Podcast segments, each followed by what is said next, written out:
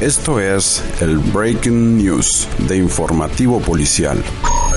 El Gabinete de Seguridad del Gobierno de la República, encabezado por el secretario de Gobernación Miguel Ángel Osorio Chong, se reunió en Tuxtla Gutiérrez con los gobernadores de Chiapas, Campeche, Oaxaca, Tabasco, Quintana Roo, Veracruz y Yucatán para evaluar las acciones y avances en materia de seguridad en la región. Asimismo, indicó que la coordinación y la suma de esfuerzos permitirán lograr condiciones de mayor seguridad en beneficio de la sociedad del sureste del país.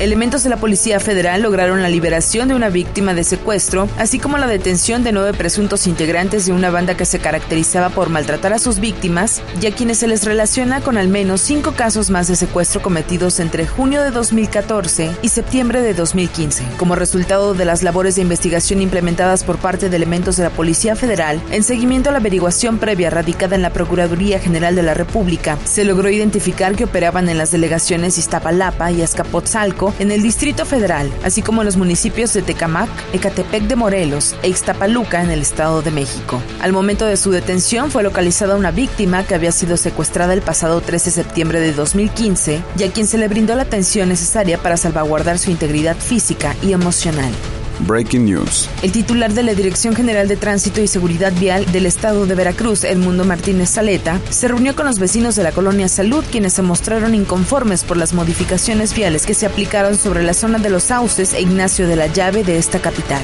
Al respecto, el servidor público manifestó que estas acciones fueron realizadas con el consenso de los vecinos, además de los distintos estudios de impacto vial realizados, los cuales arrojaron una mejora en el arroyo de circulación. Indicó que a partir de este martes se reanudará los esquemas de vialidad que se implementaron el pasado fin de semana y exhortó a la ciudadanía a respetar las disposiciones emitidas por la autoridad, ya que lo único que se busca es reducir los congestionamientos viales y mejorar los tiempos de traslado. En los 13 planteles del CONALEP fue implementado el programa Acompañamiento y formaron comités de padres de familia y maestros para conocer a diario qué alumnos y alumnas faltaron a clases y el motivo por el cual no llegaron a su escuela, indicó el director general de CONALEP, Federico Márquez Pérez. En entrevista citó como ejemplo de la funcionalidad del programa Acompañamiento que el día lunes pudieron conocer que en el plantel Jalapa faltaron a clases 20 alumnos y a todos se les llamó a sus padres y madres para saber el motivo y su localización. Esto es el Breaking News de Informativo Policial.